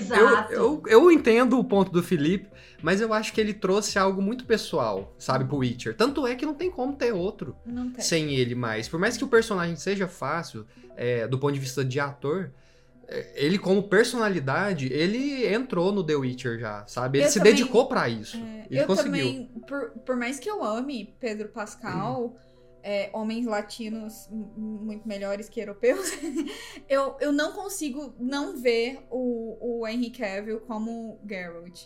Não consigo, sabe? Ficou, assim. É, eu acho que tanto pela atuação, e- mas pelo contexto também. De toda entrevista que ele dava, É. ele falava, nossa, eu tô muito feliz, eu quero É. estar aqui, eu estudei, eu Sim, li os livros. Ele era mais dedicado que todos os roteiristas, sabe? Uhum. Ele queria carregar o trem nas costas. É. Infelizmente o capitalismo não deixa, né? Mas se dependesse dele, ele, ele seria o roteirista, o ator, o escritor, ele seria o contra. Sei lá, seria tudo.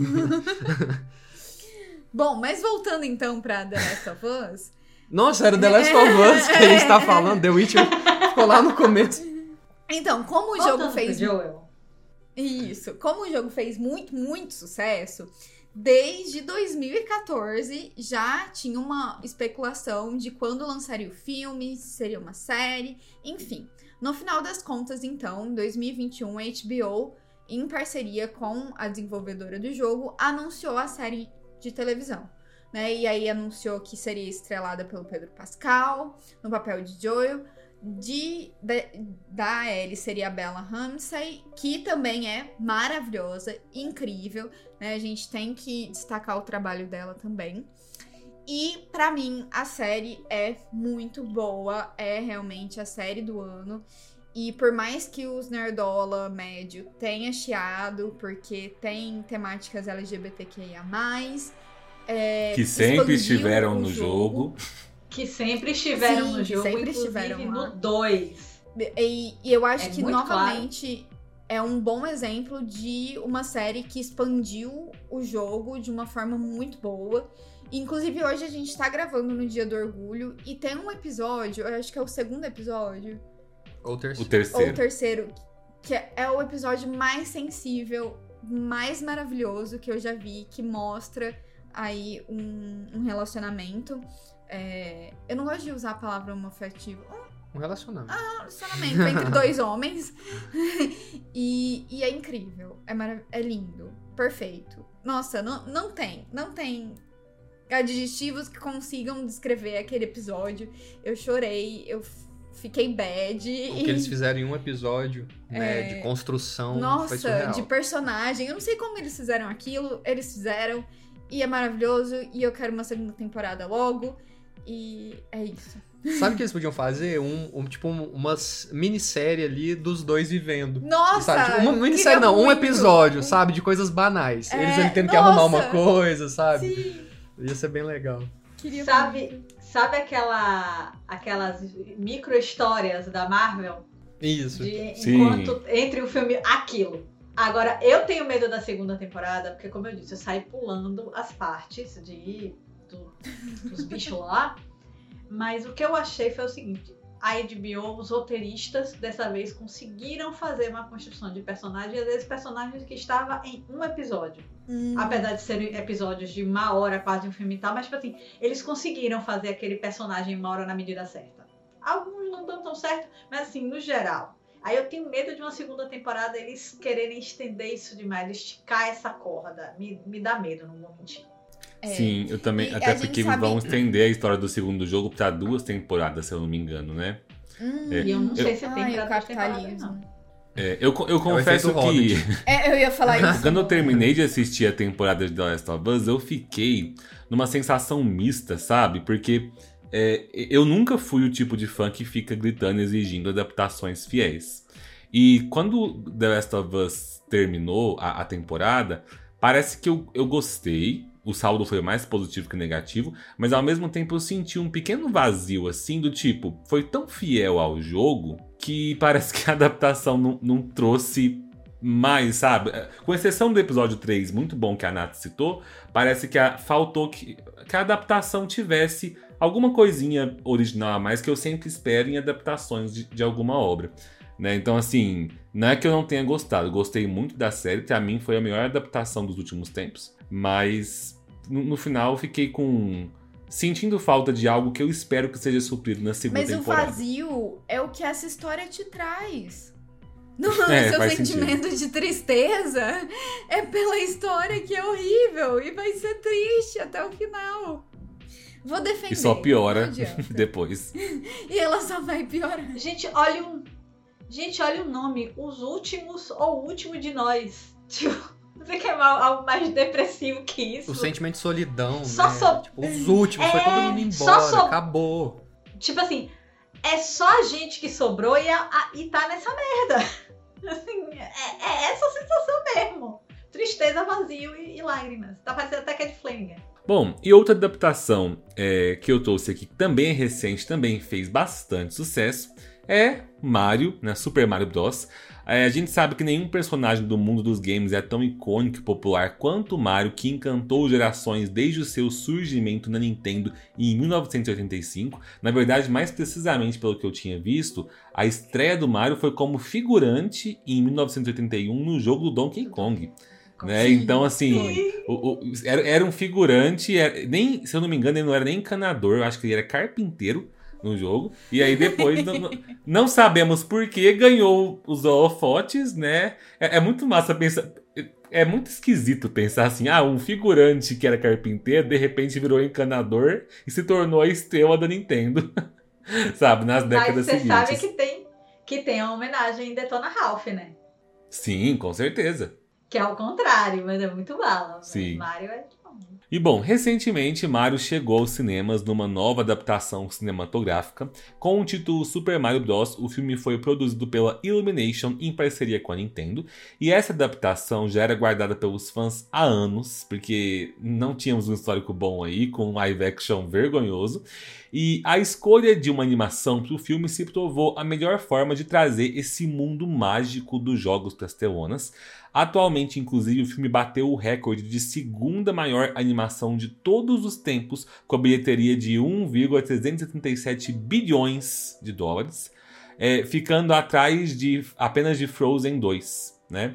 E o Uou. filme acompanha o Mario na tentativa de salvar o seu irmão Luigi do maligno Bowser, e a principal estratégia para chamar a atenção do público, tanto infantil quanto adulto, é reconstruir praticamente todos os elementos coloridos do famoso reino cogumelo, desde os cenários terrestres até os aéreos e aquáticos, sendo um prato de nostalgia para todos os fãs dos jogos da Nintendo. E quando eu saí desse- do cinema com a Mari, quando a gente foi ver esse filme, eu lembro de falar assim pra ela. É, eu gostei do filme, estava feliz, mas eu, eu saí, tipo assim, meio puto, porque, nossa, esse filme prova aqui de que a profissão de roteirista realmente pode acabar no futuro. Porque o filme não tem roteiro nenhum. É um dos roteiros mais vazios que eu já vi. Só que se você jogou qualquer um dos jogos do Mario, você se diverte do início ao fim. Porque, gente, eu não duvidaria que aquele roteiro foi feito pelo chat GPT. Porque ele não tem nenhuma história. Ele simplesmente pega todas as fases que existem em diferentes plataformas dos jogos do Mario e colocam ali em sequência. sabe? Só que é muito bom. A- as interpretações dos atores, tanto na versão em inglês quanto na versão dublada, ficaram muito boas. E eu já tô ansioso aí por mais filmes expandindo esse universo. Com outras melhores seria mais legal, mas assim, só com nostalgia tá Aí, funcionando. ó. O Felipe assiste The Last of. Us, uma pérola do- da adaptação, e fala: É, fiquei assim, meio assim, um pouco triste. Aí ele vem Mario, roteiro, escrito pelo cha- chat GPT.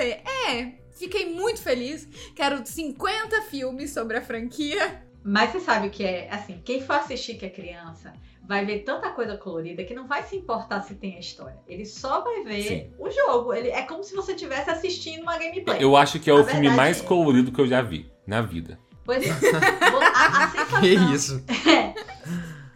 Mas a- eu acho que a sensação pra criança é estar assistindo uma gameplay.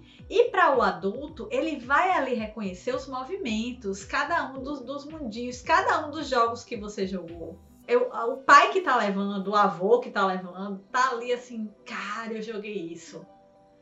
Pô, é, eu, eu esse daqui foi aquele tal do, do, do Mario Kart de tal ano. Então, assim, eles, eles ganharam no fanservice. E esse em específico é muito antigo, né? O Mario é um dos jogos mais antigos. É pra estar saindo hoje, em 2023. Teve É. gente que jogou isso nos anos 90. Os Sim. outros que a gente falou são mais recentes, É, né? Então sim. o nível de nostalgia do Mario Hum. é muito grande mesmo. Eu não vou te dar certeza, mas eu acho que não era Atari, não. Porque assim, gente, como eu sou velha, o primeiro é, videogame lá de casa não era console que chamava, não, era videogame mesmo. O primeiro cons- o videogame lá de casa era um Atari de joystick de cabinho. Aí depois tinha um roxinho, que eu não sei se era Playstation, se era Nintendo. Acho que era Nintendo. E eu não me lembro qual dos dois, mas Mario foi um dos primeiros jogos que a gente teve, assim, que era o Mario World, que passava pelas ilhazinhas, depois teve o Aham. Mario Kart. Sim. Esse pra mim foi o meu Era primeiro. massa. Sim. O no Super Nintendo. Foi o é. primeiro videogame Super Nintendo e a primeira Sim. fita Meu foi também. Mario. Meu também. Aquele, Eu acho aquele que de todo roxinho, mundo, Foi, né? foi É, promocional, né? Uma caixa promocional que a galera foi comprando. Essa caixa preta, era essa mesmo. Do Mario. Hum, Pelo menos eu. eu acho que todo mundo comprou essa. a mesma. Eu também tinha É, essa. e ela ficava no, guardada ali, sabe? É, lá em casa não foi o primeiro videogame. Você, eu, né, meu irmão ganhou e o Felipe, né? Tipo, geração dos anos 90, acho que todo Todos ganharam esse Super videogame. Nintendo. Na moral, não sabe? É. Tipo, Assim, todo mundo que já tinha uma condição financeira, né, razoável. Tem um a minha mãe, recorte minha aqui. mãe adquiriu dívidas. Pra... Falei, mãe, eu quero um videogame. E o computador foi a mesma coisa. Enquanto ela não me deu, sabe? Tadinho. Obrigado, mãe. E aí eu não sei como era pra vocês, mas a- é, onde eu morava, que era a Feira de Santana, tinha os lugares que locavam a fita como a gente locava a fita. Sim, Ah, Sim, sim. A gente ia lá, locava o cartucho e Mario era assim, tipo, ficava reservado, não tinha pra todo mundo. Era os fliperama. Você ia É. jogar, você ia alugava. Nossa, eu passei minha É, vida. tinha flipper, o flip... Em feira, eu acho que não tinha fliperama. Eu vim, vim a primeira vez em fliperama aqui em Salvador. Em feira eu não me lembro de ter fliperama, pelo menos na época que eu morava, mas tinha locadora. E a gente Uhum. é, tinha os que a gente tinha em casa, mais antigos, mas Mario era. Eu acho que Mario também houve uma troca, tinha um amigo que tinha e a gente tinha outro que ele queria e a gente trocava. Assim que eu joguei muito Mario. Pois é, seguindo, né, no vácuo de Mario em velocidade supersônica, nós temos Sonic que é um jogo de 1991, 92, que é da Sega, é um pouquinho depois, né? É da, Sega. digamos, é para a geração seguinte, é, que é para a geração seguinte. E que era muito parecido com Mario em termos assim, tinha o vilão lá, que era o Dr. Sputnik, o Dr. Eggman, né? Nunca eu jogava para catar moeda, gente, a verdade é essa. Eu só jogava Sonic para catar as moedinhas. Eu, não- eu sempre perdia do chefão. Não... Então, você tinha lá, você seguia pegando as moedinhas, tinha os movimentos, a velocidade, o hiperturbo, todos os processos de Sonic. E era divertido, um jogo colorido, de plataforma e tal. E aí, durante anos, se espera ansiosamente por um filme de Sonic. Quanto que vai lançar? Em vez deles fazerem a coisa correta, né? Porque na década de 90 a gente já teve aquele desastre do Mario em, em live action, né? Por quê, né? Faz animação, já tem tecnologia suficiente, não. A galera faz misturado. E aí foi assim, recorde de velocidade do, do, do, do paraíso ao inferno e de volta parcialmente ao paraíso, que é o seguinte. Eles lançaram as primeiras imagens do Sonic. Gente, Sonic tinha dente. Assim. Resume-se, se o filme tivesse saído em 2019 como era pra sair, o Sonic tinha dente, gente. O Sonic tinha. Ninguém ia ver mais nada naquele filme a não ser os dentes do Sonic. Eles humanizaram demais Era horrível. a. É horrível. Eles humanizaram demais a figura do, do, do Sonic. E a graça do Sonic era ser um bichinho. Você reconhecia ele como um, um porco-espinho, um red dog, né? Eu nunca consigo pronunciar direito. Sei lá. A única contribuição desse desse Sonic feio fo- foram duas, na verdade. Mostrar para os fãs que faz efeito quando eles exigem a melhoria na internet, né? Porque fez efeito aqui. E depois ele foi reaproveitado. Foi. Depois ele foi reaproveitado lá no filme do Tico e Teco, onde o Tico e Teco encontram os personagens de desenhos animados e lá tem o Sonic feio procurando emprego em Hollywood. é muito bom. Perfeito, velho. Não, sa- sabe o que, que eu penso desse Sonic? É a definição do Vale da Estranheza. Que, tipo, é aquela coisa que não chega a ser humano, mas não chega a ser não humano, e você fica ali, você fala, que que é isso, que coisa horrível. Era aquele Sonic, tipo, é um porco espinho com depressão, sabe? Parece que Isso mesmo. É, a depressão humana bateu nele, sabe? A gente não quer, deixa ele um bichinho mesmo. É, e, e tinha essa coisa do colorido, do, do formato, é, do bichinho fofinho. E que funcionou depois, né? Não foi perfeito, maravilhoso, mas funcionou. Né? Tem uma boa bilheteria. A verdade é que Sonic tem uma boa bilheteria. Não sei se porque o filme realmente todo mundo gostou. Eu, pessoalmente, não me agradei muito, apesar de ter jogado Sonic muitas vezes. Mas agradou. Foi bacana. Tanto que tem o 2, né? Pra ser lançado, ou foi lançado, alguma coisa assim já tá encaminhado. Mas assim, não é a história do game Sonic. É uma história que o Sonic cai nesse mundo, mas o, o, o, o vilão. Aí, ó, esse foi o erro, né? Ele, se eles tivessem juntado todas as, as fases igual o Mario, poderia ter dado certo. Faltou um chat GPT. Né? Os roteiristas quiseram fazer, fazer uma história. Quem cria a história depois de 2020, gente? Não, e assim. É, Gente, eu- isso é ironia, Vamos- tá bom, ouvintes? Isso é ironia. tem, tem várias. várias Disse o várias escritor, histórias né? criadas. É. Felipe falou das atuações para Geralt de Rivia. E aí eu vou, eu vou dizer o seguinte: o filme poderia ter sido pior se você não tivesse Jim Carrey sendo Jim Carrey. A verdade é essa. Mas, tipo assim, era perfeito para aquele papel. E o outro cara, que eu não me lembro como é o nome, eu só lembro que ele fez Ted em Westworld e que é tão inexpressível quanto o Ted de Westworld, que nem história tem.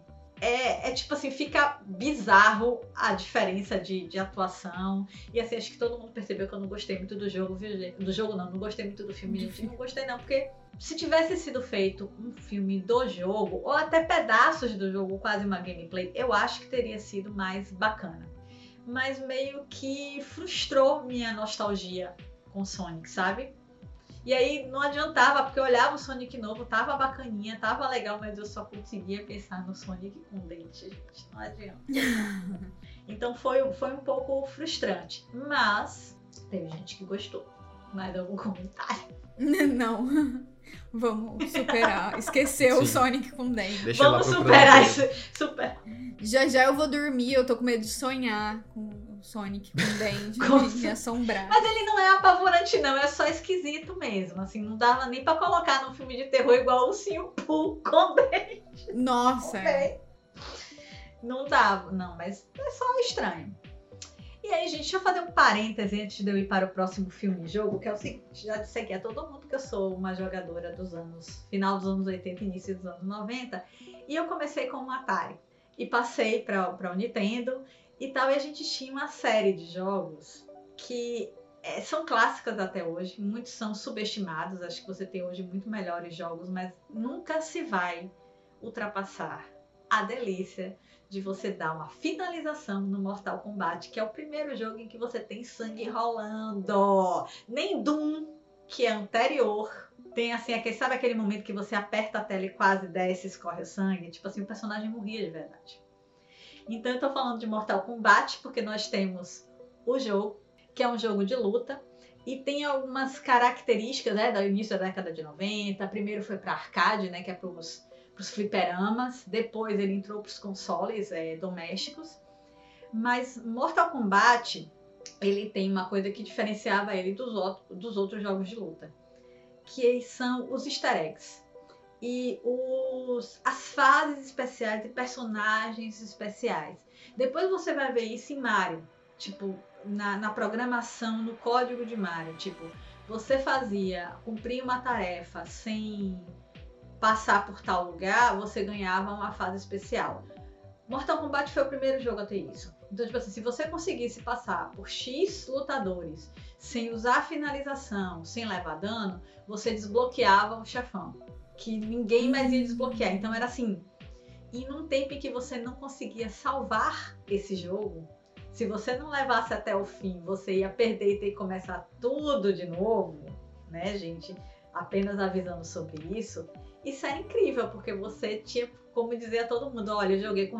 Eu, eu, eu lutei contra o Reptile, que era o primeiro dos chefões surpresa do primeiro Mortal Kombat.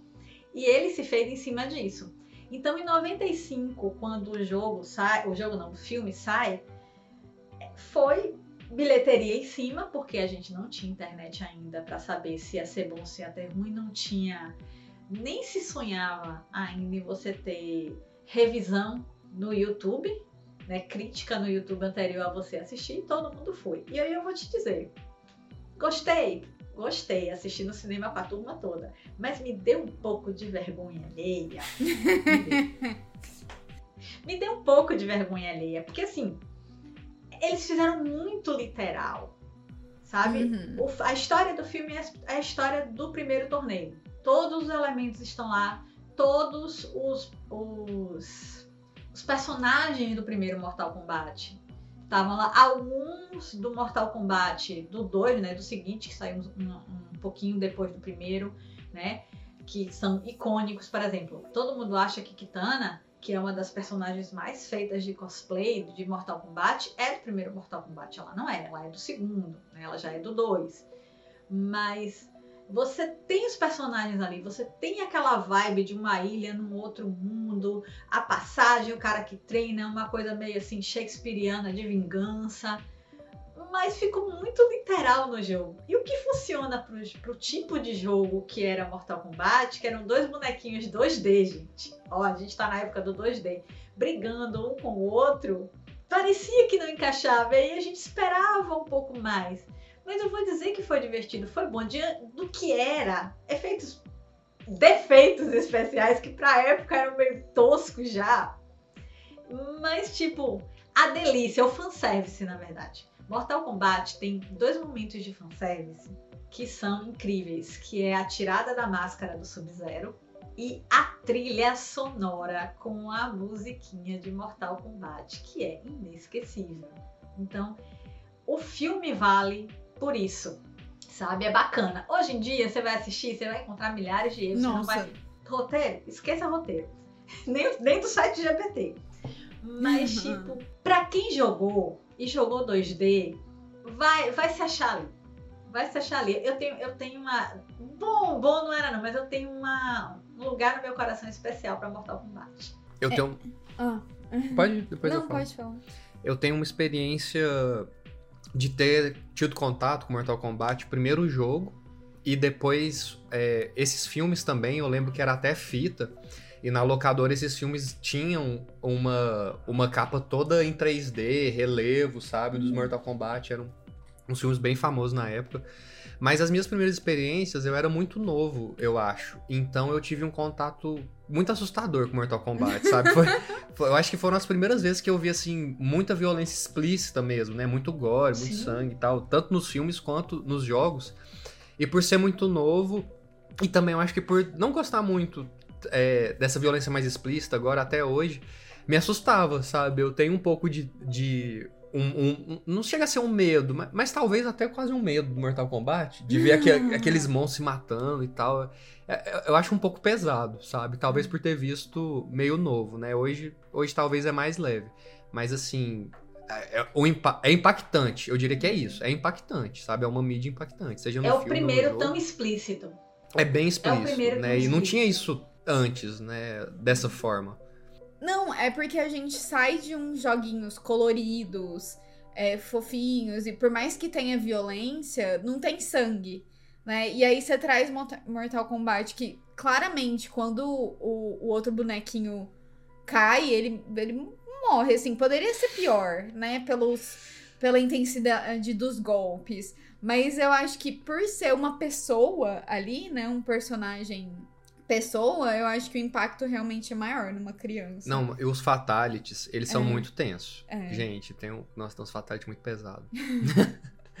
Pegar top 10 tipo assim- fatality, tem muita coisa. Não, é, foi o primeiro tão explícito. Porque você tinha um outro que era bastante violento antes, que era o Doom, que era de ponto de vista, que é aquele Porta do Inferno, que também tem filme. E o filme é, é atroz, gente. Não vale a pena. Se eu não me engano, é com The Rock, mas esqueçam, nem, nem procurem. Mas, tipo, você, você tava matando monstros. Então você viu o negócio explodir, mas não era uma pessoa. Em Mortal Kombat era uma pessoa batendo na outra, porque até você chegar lá no chefão, né, lá no Goro, que, tem aque- que é aquele dos quatro braços, eram seres humanos. Tipo, é, é tipo, você colocou ali, e, e no filme é, são seres humanos, você botou aqui nessa ilha e só vai sair um vivo, sabe? É, me- é meio. Mas e eu a acho que ideia uma... do, do, do jogo era Uhum. Eu acho que tem uma questão de público também, sabe? É. Tem um público que gosta demais de gore, Uhum. de, de luta e tal, desse X1. E, e vai ver um jogo, às vezes, mais de estratégia, uma coisa assim, não vai ver graça, né? Então, tem gente que gosta do tiro, da luta e tal. Não é, não é o meu perfil, eu sou mais do jogo da estratégia ali e tal. Mas é interessante. Tem pra todos os gostos, né? Sim. E aí, menção honrosa pra Street Fighter, que é um filme Hum, pior sim. ainda, porque lembra de Xuxa? É um, nossa, é, Xuxa é muito Duendes? ruim. Pera aí, ó, ó, vai nos pés. Tipo assim, sabe Xuxa e os Duendes, que a gente diz que é uma, uma sucessão de pessoas do nada aparecendo? Street Fighter também é assim, eles quiseram colocar os 300 personagens de Street Fighter num filme só. Tipo assim, se não der certo, a gente botou todos, ninguém vai reclamar que não apareceu o que você gosta. Então eles ficam passando e não tem um minuto, tipo, pra você respirar pra ter uma construção. Não existe construção de personagem. Esqueça, Evan Damme fazendo espacate, Raul Julia fazendo cara de mal, que é o que ainda salva, e, e pessoas pulando e batendo, e coisas estranhas, tipo, você não entende nada. E existe até uma história. Ao contrário de Mortal Kombat, que você só tem essa mitologia posterior, a mitologia de Mortal Kombat, a história de Mortal Kombat é criada posteriormente pelos próprios jogadores. Não tinha muito uma, uma história ali. Street Fighter tinha história, tinha historinha de fundo pra cada um dos personagens e tal, apresentando. E no filme se perde isso, gente. Você é uma sucessão de gente aparecendo, você não sabe, tá saindo gente pelo ladrão, sabe? Então menção desonrosa pra Street Fighter nesse momento. Bom, pessoal, é isso. Então, deixem é, nos comentários ou então compartilhando nas redes sociais as suas menções honrosas ou desonrosas para os games e adaptações de games que você gosta ou não. E como diria o filósofo contemporâneo E.T. Bilu, busquem conhecimento e fiquem agora com as informações recentes de tudo de místico, esotérico ou, no mínimo, curioso que aconteceu no mundo essa semana.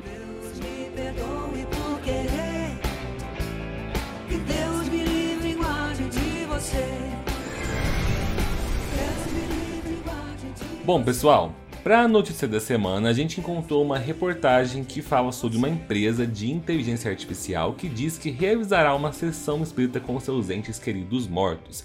E a reportagem, que nós vamos deixar no link na descrição, vem falar basicamente o seguinte: já existem aí, é, mundo afora, algumas empresas que estão se especializando na chamada tecnologia do luto. E a maioria dessas empresas, elas comercializam um trabalho que elas chamam de preservação, para ser oposto à ideia de ressurreição. Então é uma ideia de que você em vida vai escrever suas memórias, vai gravar sua voz é, num serviço específico e a inteligência artificial vai criar uma versão algorítmica de você com a qual seus amigos e familiares vão poder interagir depois da sua morte. Só que não é uma ideia de ressuscitar ninguém. Porém, existe um futuro serviço chamado Science AI, né, que significa uma sessão espírita, que está chamando a atenção porque ele é construído por um laboratório de desenvolvimento de software chamado AI Studio e o criador chamado Jaren Rocks ele não tem vergonha da franqueza do nome desse produto, né, que tem o nome de sessão espírita,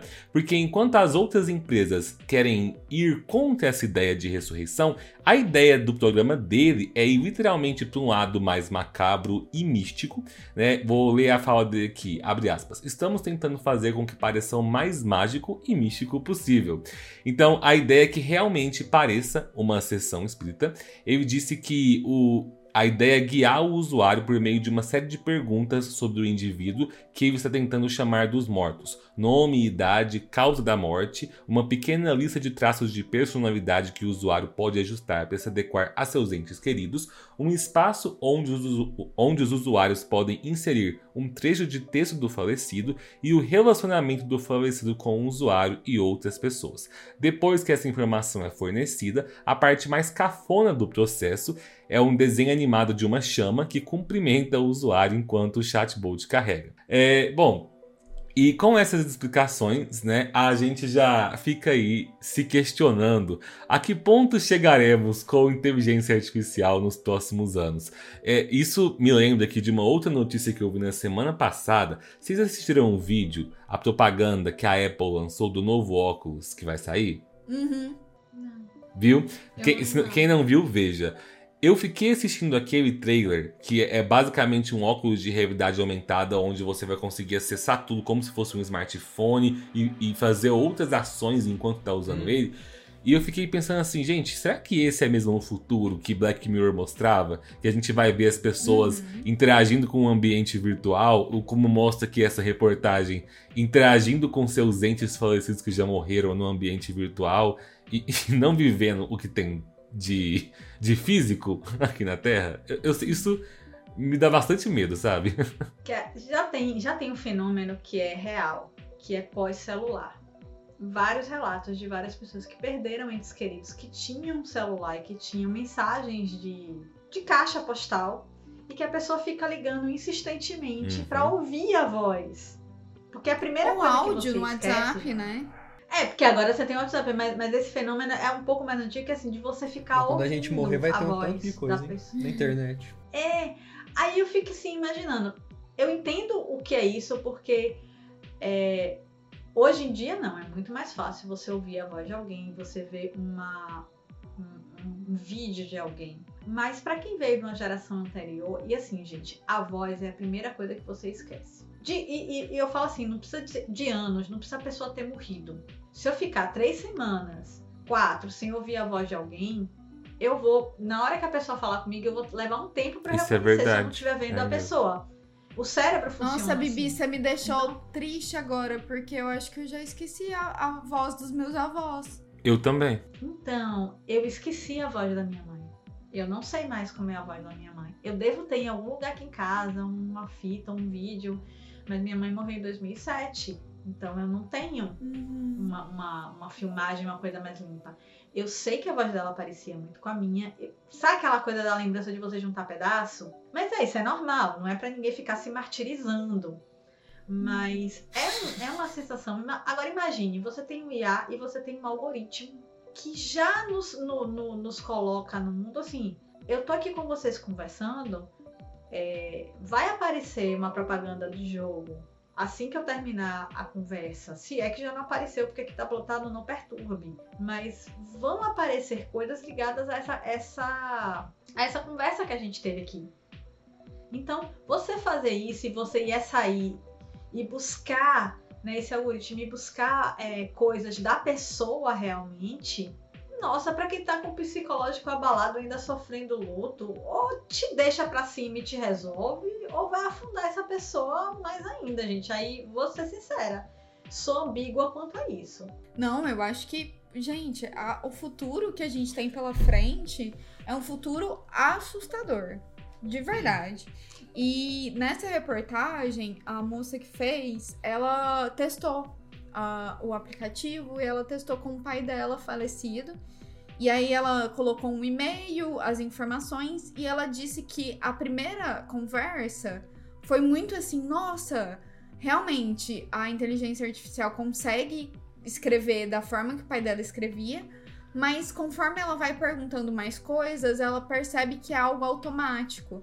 Sabe? Que parece que ela tá conversando com ela mesma. E, e aí o vazio do luto continua. Ou seja, não adiantou, sabe? E parece que é a, a, IA até querer entrar no mundo místico. Que, que se é místico, gente, não tem explicação, sabe? Não era para ter explicação racional. Quando você cria uma inteligência artificial, você cri- cria uma explicação, um, um- um algoritmo, uma racionalidade. E aquilo que é místico é porque não tem explicação científica ainda. Então você tira toda a mágica e, e a coisa interessante de uma sessão espírita. É... Ai, eu odiei. Essa notícia, não gostei. E que vai acabar com o meu emprego também. Brincadeiras à parte. é, realmente, não, acho que é uma das melhores formas de se lidar com o luto. Eu acho que ele colocou uma inteligência artificial na tábua Ouija, sabe? É, Foi isso que eles fizeram, foi- basicamente. é, escreve no texto isso. É, escreve. Aham. Foi o, o que eu pensei. E por mim, inteligência artificial, sabe, é uma coisa que não tem nem seis meses que entrou muito no, no nosso ciclo, na nossa realidade. E já tá assustador. Eu acho que daqui um ano, cinco anos, vai estar inimaginável isso. Então, cuidado com a inteligência artificial. Sarah Connor, onde você tá pra me salvar? Bom, pessoal, então nos diga aí se você também vai perder o seu emprego para inteligência artificial. E lembrando Sim. que as redes sociais de nosso quarto estão sempre aqui na descrição. Compartilhe o podcast marcando a gente e conta o que você achou desse episódio no Twitter, no Instagram e onde mais quiser. E se você brotou aqui hoje e ainda não nos conhecia, maratona as duas primeiras temporadas que tem muita coisa bacana. Voltamos na próxima terça às 6 da manhã no Spotify e nos outros agregadores de podcast para queimar mais um pouquinho na fogueira junto com vocês. Até a próxima e cuidado com a fogueira. Tchau. Tchau. Tchau. Esse podcast é produzido e roteirizado por Felipe Barbosa, Natália Padilha, Guilherme Cury e Bibi Meirelles. Todos os episódios são editados por Sabrina Barbosa. Os links com nossas fontes de pesquisa estão sempre na descrição do episódio.